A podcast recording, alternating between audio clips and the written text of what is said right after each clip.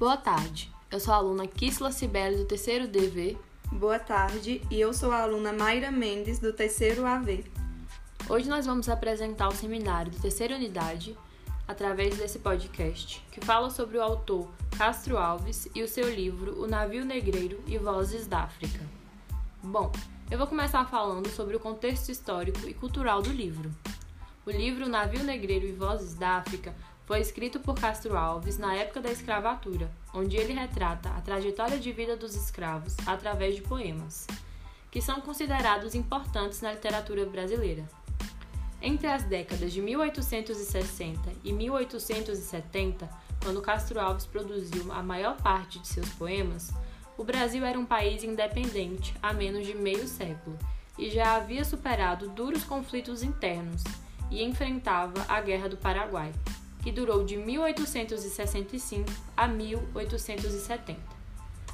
Uma estrofe que bem representa os poemas escritos no livro é: Tini de ferros, estalar de açoite, legiões de homens negros como a noite, horrendos a dançar, negras mulheres, suspendendo as tetas, magras crianças, cujas bocas pretas regam o sangue das mães.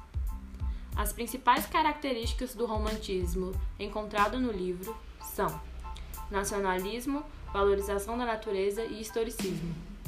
Agora que sabemos um pouco sobre essa obra e a sua relação com o romantismo, eu vou falar um pouco sobre quem foi Castro Alves. Antônio Frederico de Castro Alves, seu nome de registro, nasceu na Bahia em 14 de março de 1847, na cidade de Curralinho, hoje é atual Castro Alves. Ainda pequeno, em 1853, ele mudou-se com a sua família para Salvador e estudou em um colégio de prestígio, onde foi contemporâneo de Rui Barbosa. Seu pai, médico conceituado, nutria grande interesse por arte e possuía uma das maiores coleções de pintura de Salvador. Castro Alves cresceu em meio aos estratos mais elevados e ilustrados da sociedade de Salvador. Como outros jovens da elite, Castro Alves mudou-se para Recife com o objetivo de ingressar na Faculdade de Direito. Passou dois anos se preparando para a seleção e, após duas tentativas frustradas, foi aprovado em 1864, aos 17 anos de idade. Havia poucas opções de cursos superiores no Brasil naquela época. Existiam basicamente três: engenharia, medicina e direito. Enquanto vivia em Pernambuco, ele sofreu duas grandes perdas: a morte do seu irmão por suicídio, que ocorreu em 1864, e a do seu pai, em 1866. Recife foi determinante para a afirmação de Castro Alves como poeta. Lá começou a escrever, a declamar em público e passou a ser requisitado e aplaudido por grande plateia. Em março de 1868, Castro Alves foi para São Paulo para concluir o seu curso de Direito. Na cidade, ele escreveu O Navio Negreiro e Vozes da África e outros poemas de destaque em sua obra. Conhecido como poeta dos escravos, Castro Alves ele morreu no dia 6 de julho de 1871, com 24 anos de idade.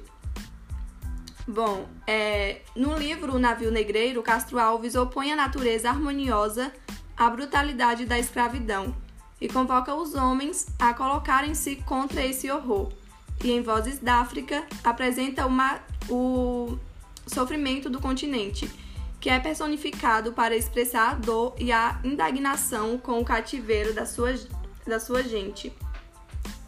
Em O Navio Negreiro é clara a expressão da beleza visual romântica e da indignação com o destino de iguais.